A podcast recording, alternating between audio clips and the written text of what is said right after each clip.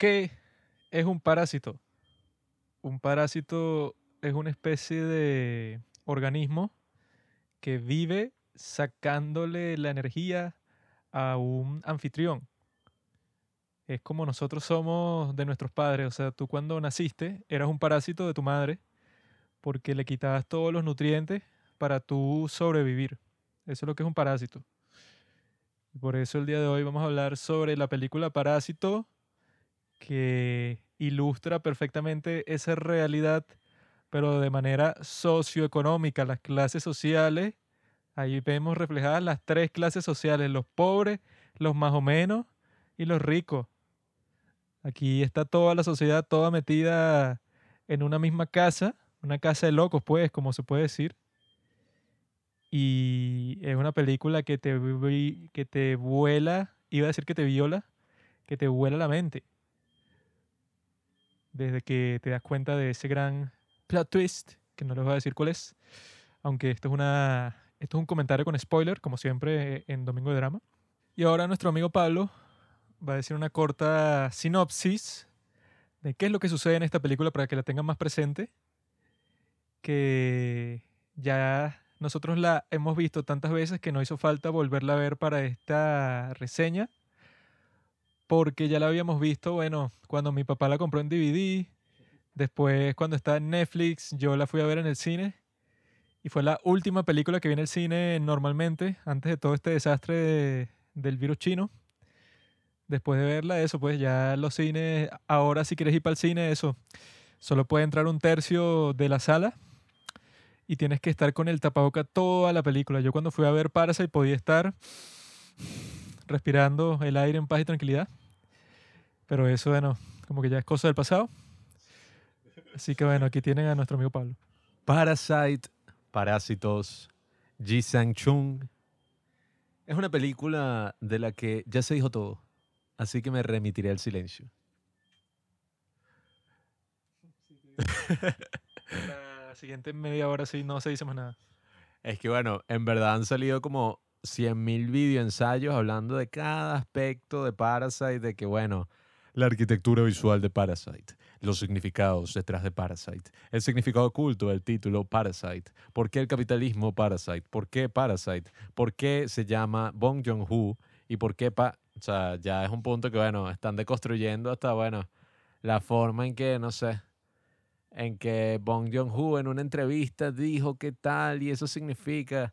Hay como 10.000 análisis así, pero la película Parasite es una película que se quedó en todos nosotros, más allá de sus reconocimientos, como bueno, haber ganado el Oscar a Mejor Película, el- la primera película extranjera en ganar un Oscar a Mejor Película, lo cual es un completo contrasentido porque hay una categoría de películas extranjeras, pero bueno, esa es harina de otro costal.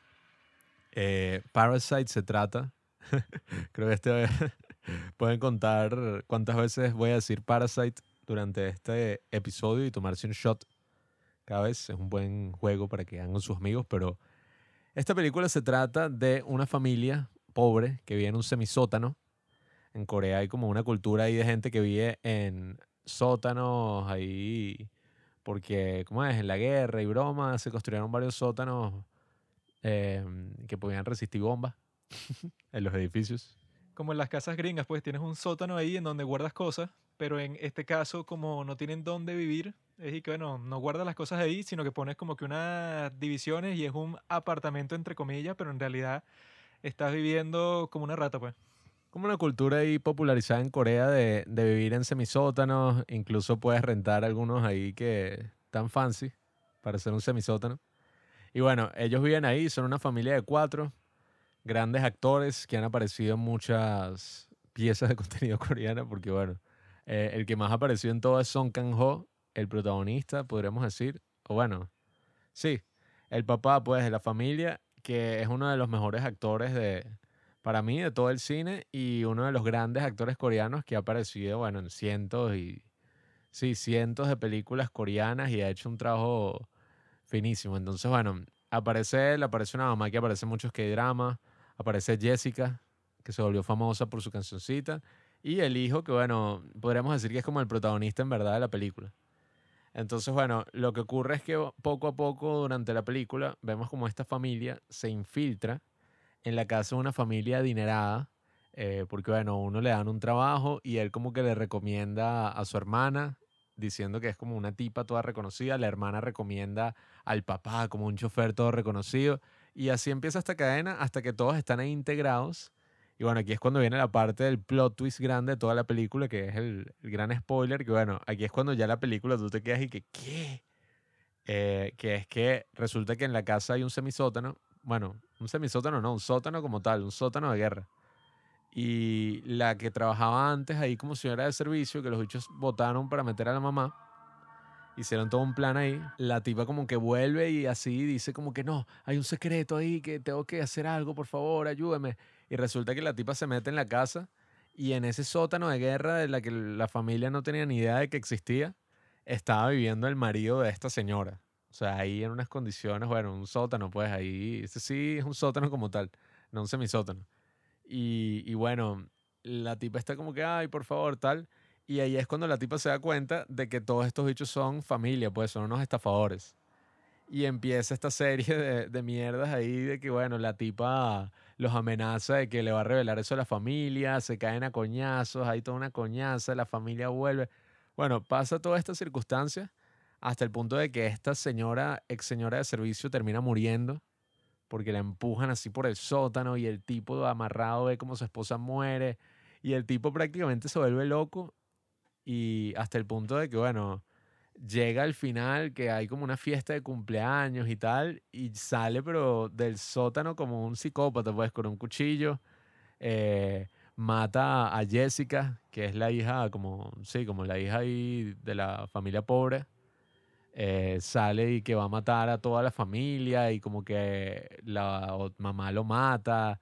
Y pasa una situación ahí que el, pa- el padre de la familia pobre está tan molesto con el padre de la familia rica por la forma en que lo trata y por las pequeñas cosas así, que el bicho como que se enajena y agarra el cuchillo al ver toda esa circunstancia, la gente, una, tu- su hija muerta, el otro bicho muerto también, todo esto tal, que el bicho va, mata al padre de familia y bueno, se va y se esconde, o sea, huye como que se esconde en el sótano, que nadie sabía que existía y solo ellos.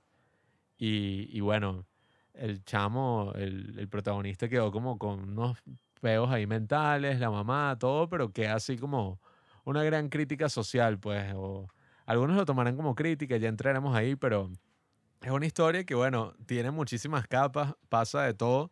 Y esa es la razón principal por la que es tan buena, pues uno nunca está aburrido, nunca está como así, sino que es una película en la que pasa de todo, pues, totalmente. Esta película está basada en la película Alien, dirigida por Ridley Scott en los años 80, ya que invade el cuerpo de otro y lo usa para convertirse en el super alien. Eso es lo que pasa en esta película, pero de manera más sutil.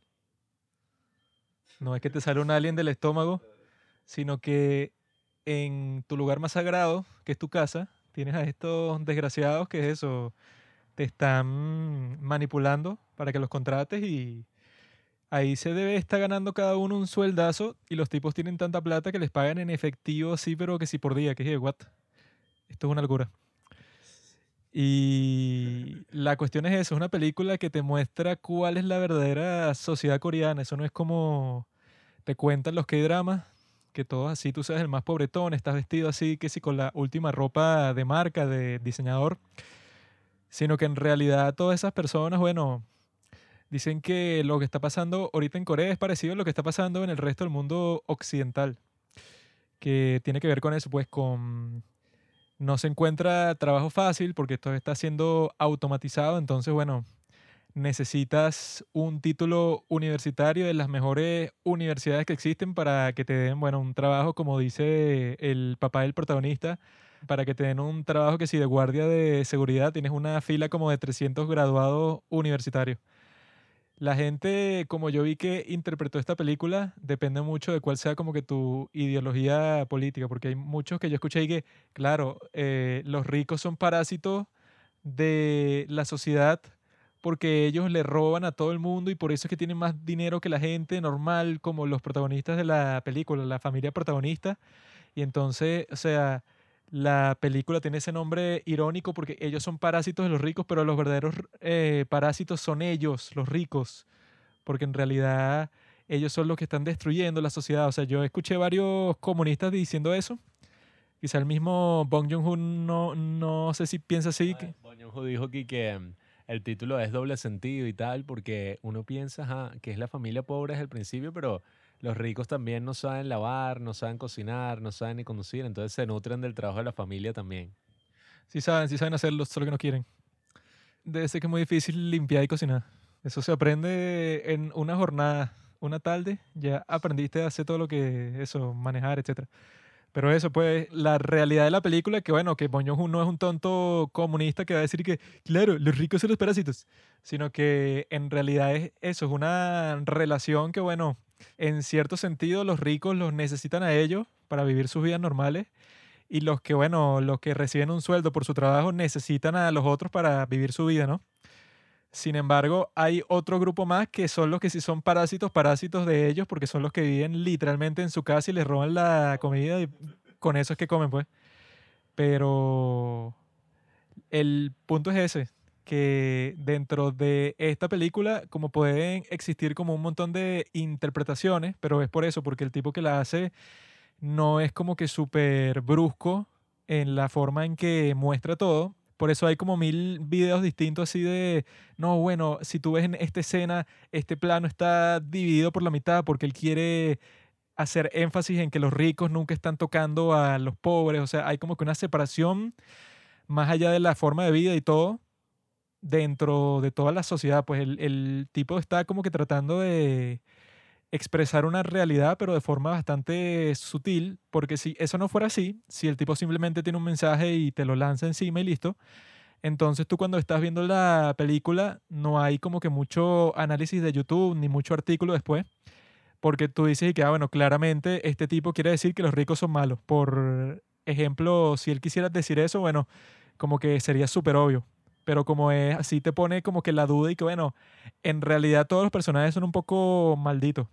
Porque es eso, tanto la familia protagonista, que los tipos se inventan todo este engaño pues para conseguir trabajo, y al mismo tiempo eso, los que son todavía más pobres que ellos son y que bueno, se metieron en el sótano y este tenía un montón de deuda y la tipa nunca le dijo a la familia porque los tipos ni siquiera están conscientes de que existe ese sótano y los ricos al mismo tiempo eso los tratan como ciudadanos de segunda clase, pues están y que, y que estos tipos huelen como cuando uno se metía en el metro, así, que huele como a gente corriente.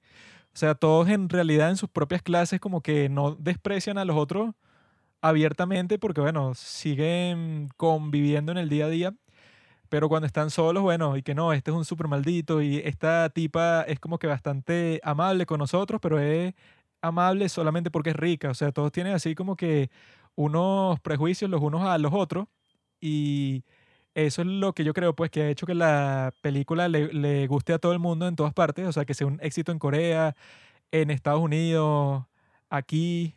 Y creo que es por eso, pues, porque el tipo cuando fue a hacer la película sí vio y que todos estos son personajes tal y como son, son personas y no son y que, bueno, los ricos, así puros estereotipos o estereotipos de una persona clase media o estereotipos de una persona pobre, o sea, no es una película llena de esas cosas que sí hay un montón así, sino que esta sí se toma en serio la, la historia como tal y presenta a todos los personajes de una forma bastante honesta.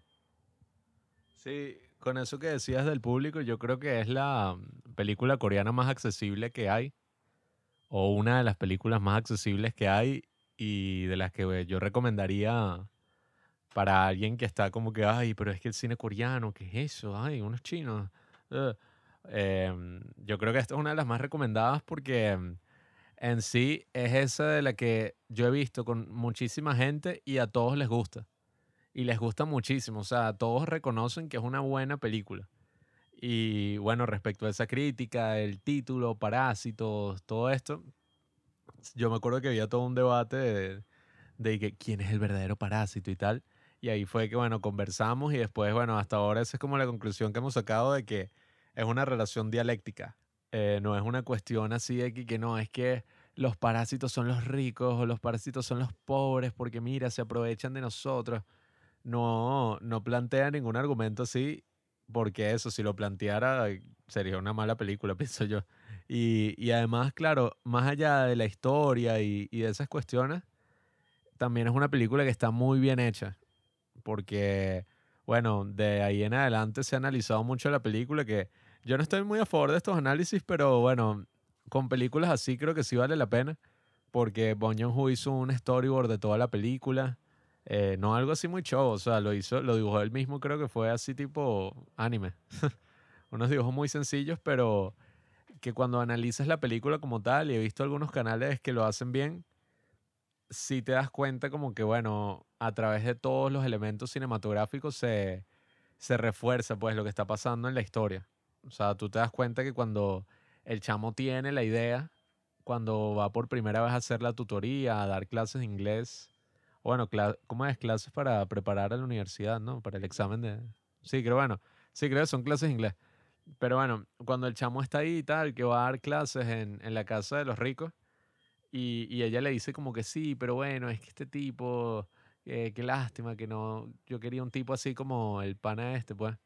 Que la tipa va y le dice como que bueno, sí, es que es difícil conseguir gente buena hoy en día, tal. Y ahí hay como este movimiento de cámara y el mismo actor y todo que te dice como que, ah, mira, aquí es que el chamo tuvo la idea y que, oye, pero yo puedo meter a mi hermana en esto y inventamos toda una cosa así. Y, y toda esa broma hace que la película sea súper dinámica.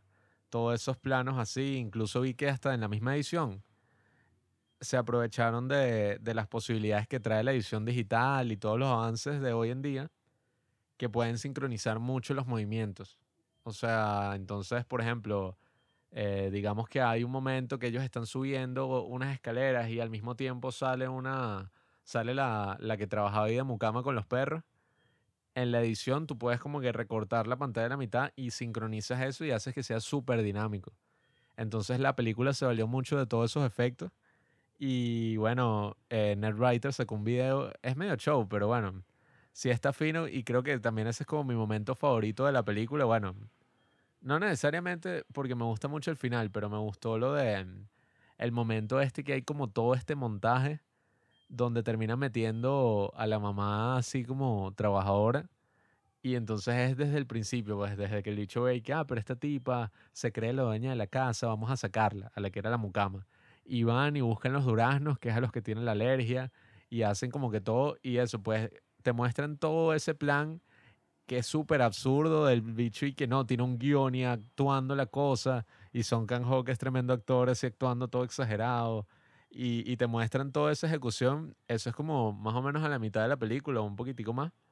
Y ese yo, cada vez que lo he visto, sí me doy cuenta que es como uno de los momentos en que todas las personas que lo ven dicen que, que wow, esto es una obra maestra. o sea, que todos se emocionan, que es ese momento en que Son Kang-ho saca de la basura, como que le echa salsa así picante, pues, como si fuera sangre a, a un papel que está en la basura y lo saca. Así, la tipa casi que se desmaya ese es el momento en que todos están súper y que ¡guau! O sea, como que esta película sí es buena. Y como digo, pues, o sea, la película es más inteligente que lanzarse un mensaje social sencillo como que, no, es que pobrecitos los pobres, o pobrecitos los ricos, o pobrecitos los clase media, o el problema es el capitalismo, o tal, sino que en verdad, o sea, mm, hace esa relación dialéctica, pues esa relación de que, bueno, los ricos también son parásitos y los pobres también. Y bueno, los que son más parásitos quizás son los que viven en el sótano. Pero los pobres, pues la familia esta trató a esos bichos de la mierda. O sea, tan fue así que mataron a la tipa, pues. Mataron a la tipa y al tipo. O sea, no fue como que, ay, sí, no, no te presenta como mucha moralidad así. Y eso es algo general un poco de estas películas coreanas, pues. Eh, usualmente no es que es que está el personaje bueno y el malo y hay una pelea ahí. No son cosas de ese estilo, pues siempre se está como cuestionando esa línea. Pero como les digo, pues, o sea, esta me parece una de las películas más accesibles así del cine coreano.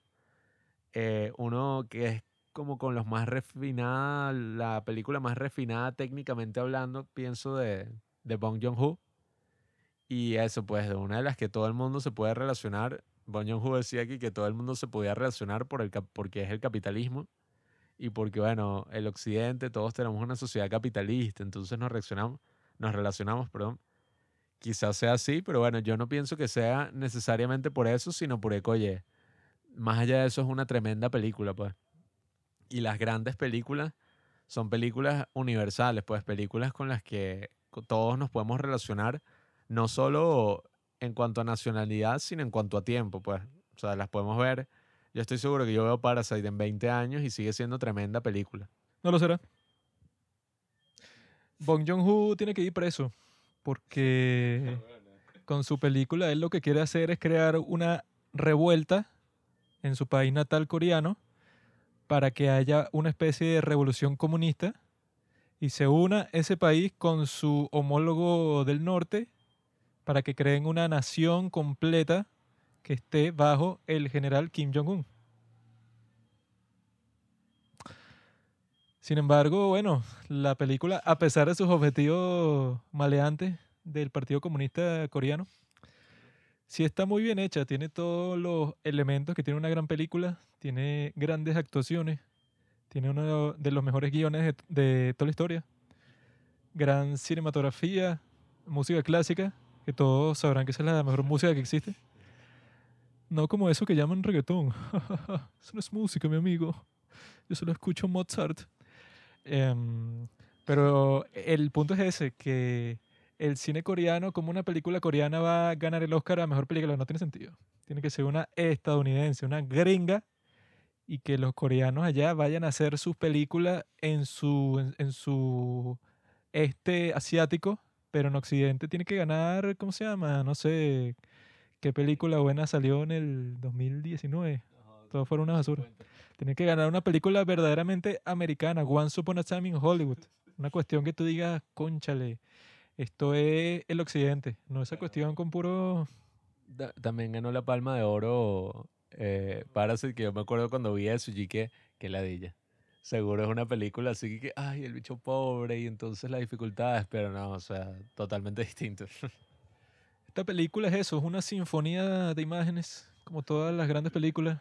Chan, chan, se inunda todo.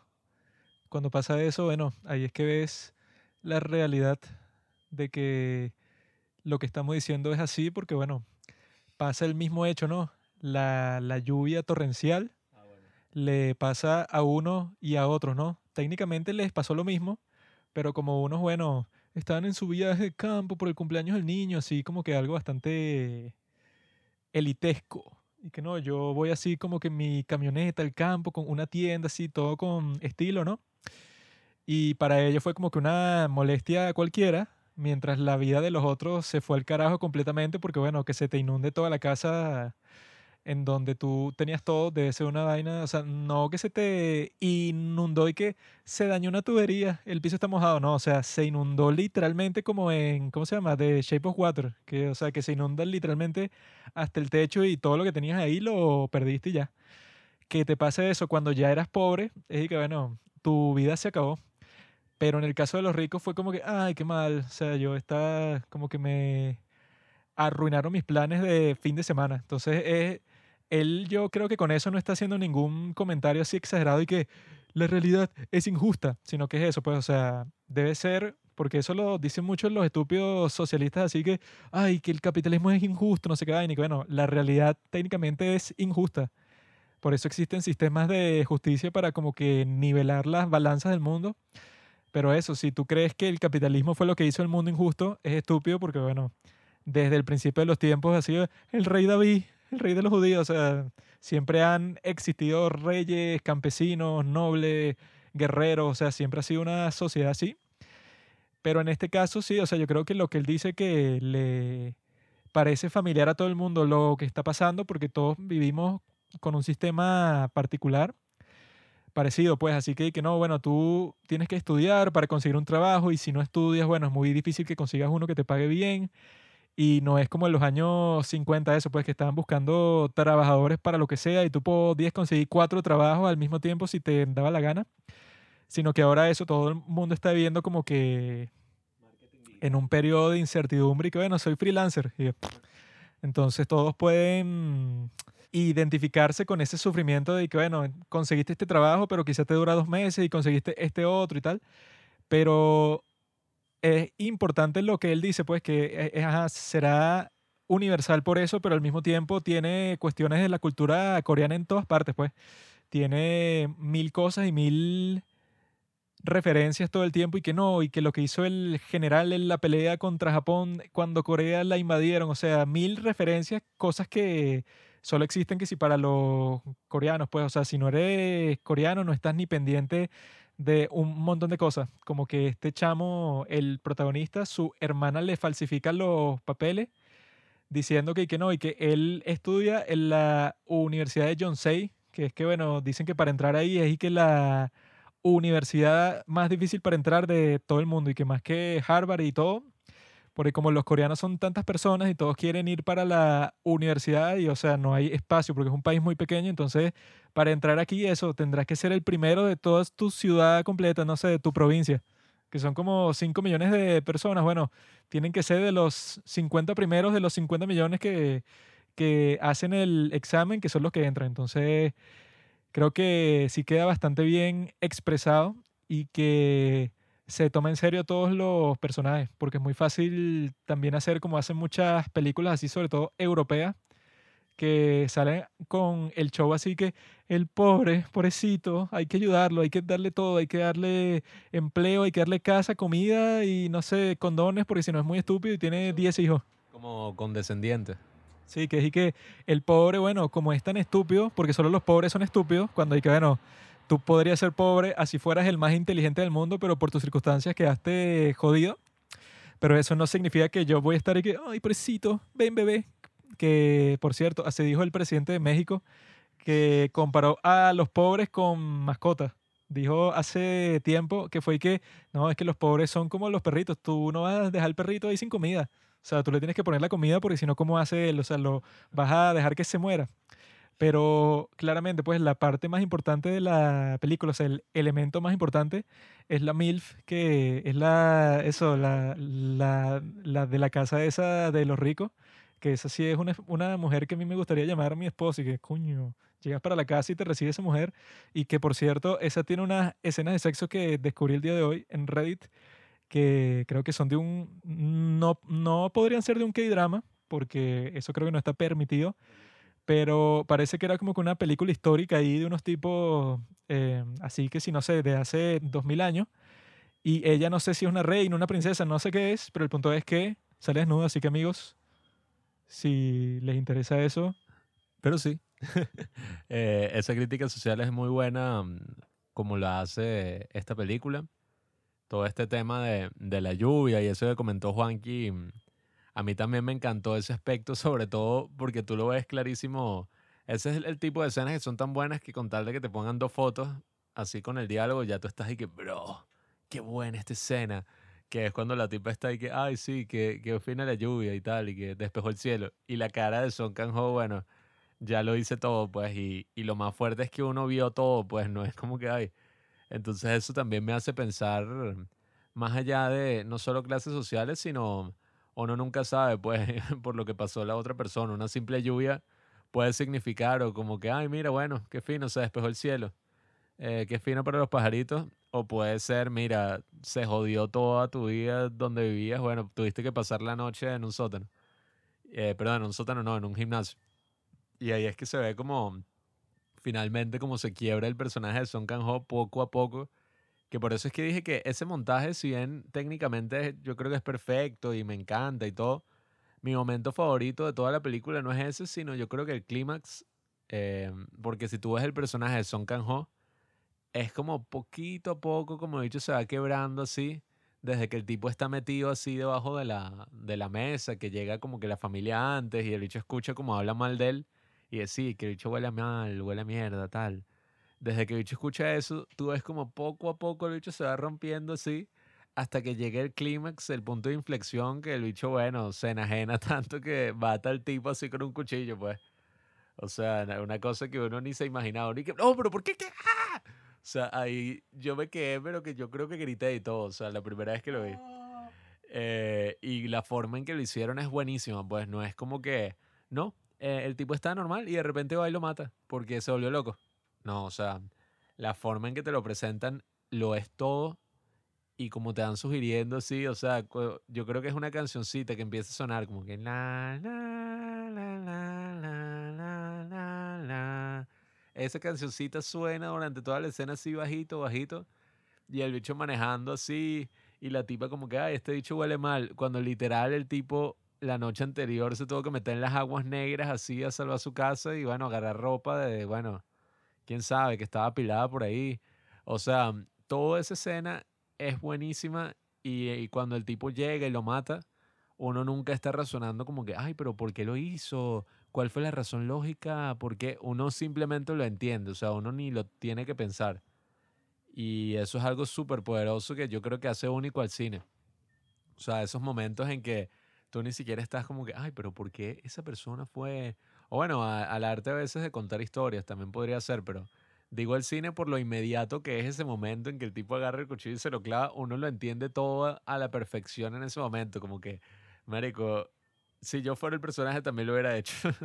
Yo me identifico totalmente con el personaje de Song Kang-ho cuando está en el gimnasio, que él dice que, bueno, lo mejor en esta vida es no planear nada, porque cuál es el punto de que tú planees y eso, como dice el dicho, si quieres hacer reír a Dios, cuéntale tus planes. Y que cuando comenzó la pandemia, ahí eso es como lo que le pasó al- a la familia pues de esta película, pero que me pasó a mí y supongo que a todo el mundo pues. Tú puedes tener todos los planes que tú quieras y que no, que yo me voy a graduar tal, tal mes y que después va a pasar esto y que tengo este proyecto y tal y tal. Pero cuando llega la hora de la verdad, tú no sabes qué es lo que va a pasar. Y eso, eso que dice el señor, ese personaje, pues, de la película, que se me escapa el nombre, o sea, sé que el actor se llama Song Kang-ho, pero el, per- el personaje no sé. El chofer, pues.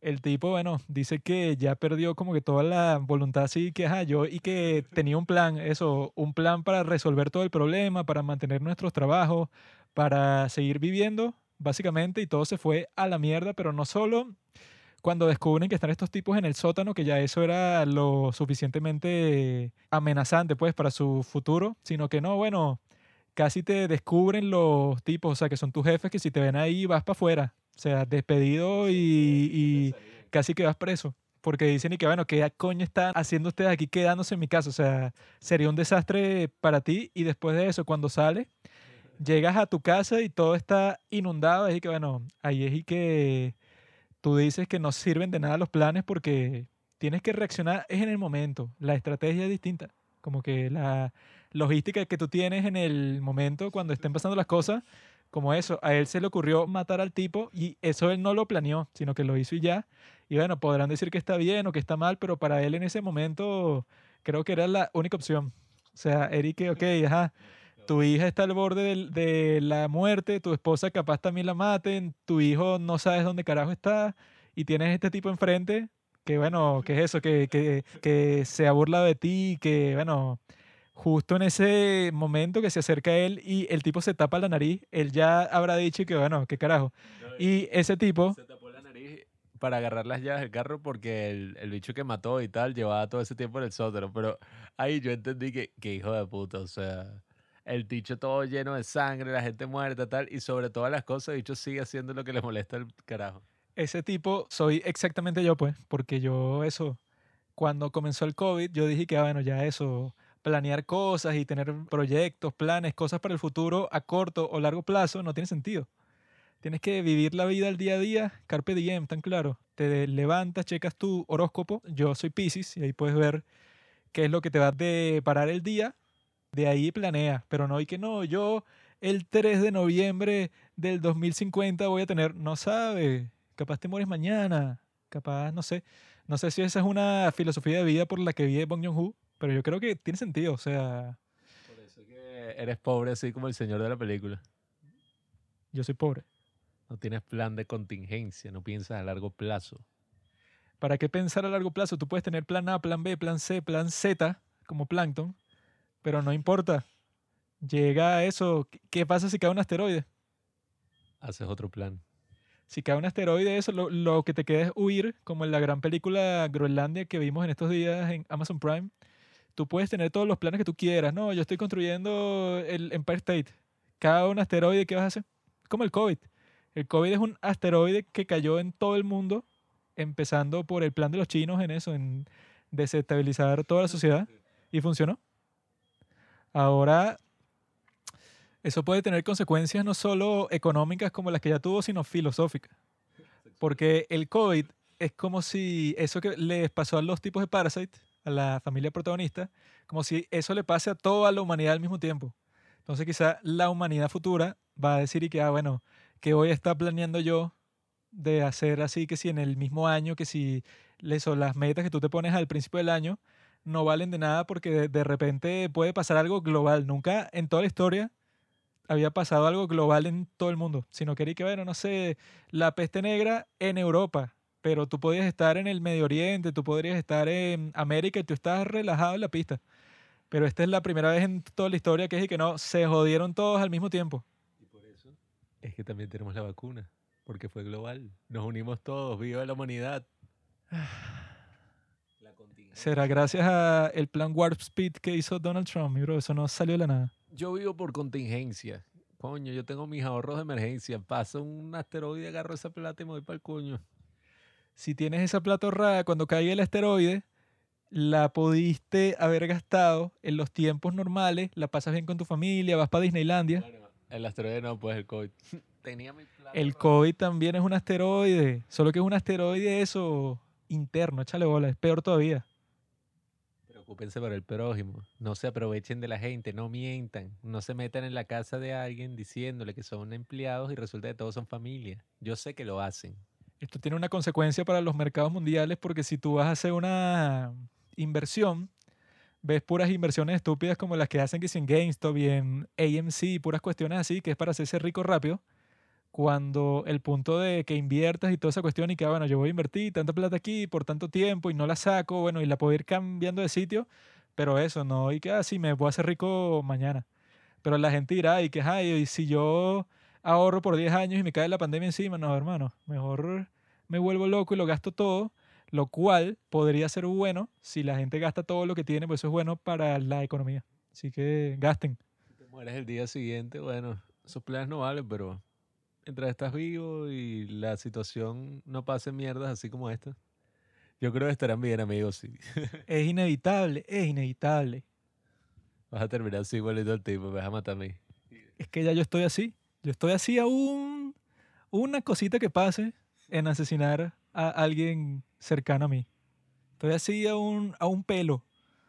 Por lo tanto, tienen que tener cuidado porque esa película, Bong Joon-ho sin saberlo, predijo a través de su obra con este personaje qué es lo que sucede cuando hay un cataclismo. O sea, en este momento todos somos el señor chofer de Parasite. Creí que a decir que pues yo juego con esta película, predijo el COVID a la perfección. Él pudo haberlo predicho porque era chino. Él tenía... Ah, no, ¿verdad? Es coreano. Eso es lo mismo. chiste, chiste de hace 30 años.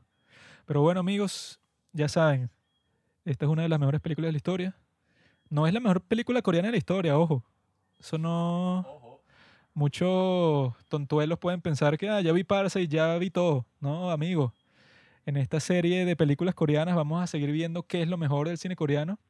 Y ahora es que falta. Ustedes ni se imaginan. Parasite no está ni en el top 50 de las mejores películas coreanas que existen. Quizá no me crean en este momento, pero quizá como en qué, como en dos años, cuando se termine esta serie de películas coreanas, me creerán. ¿Qué parece? Es como eso, la punta del iceberg, la parte más arregladita y que, ay, qué bonito, mira. Pero, oye, una vez que vean el resto de películas que llevaron hasta Parasite, es que van a entender que, coño, yo soy un pendejo pensando y que, mira, hizo una película este coreano y le dieron el Oscar. ¿Qué cosa? Y dije, no, compadre, ese Oscar se lo tuvieron que haber dado desde hace 20 años, 15 años. Parasite es como la marihuana, pero yo lo que les tengo aquí es DMT, combinado con ayahuasca, combinado con LSD. Así que prepárense, compadre.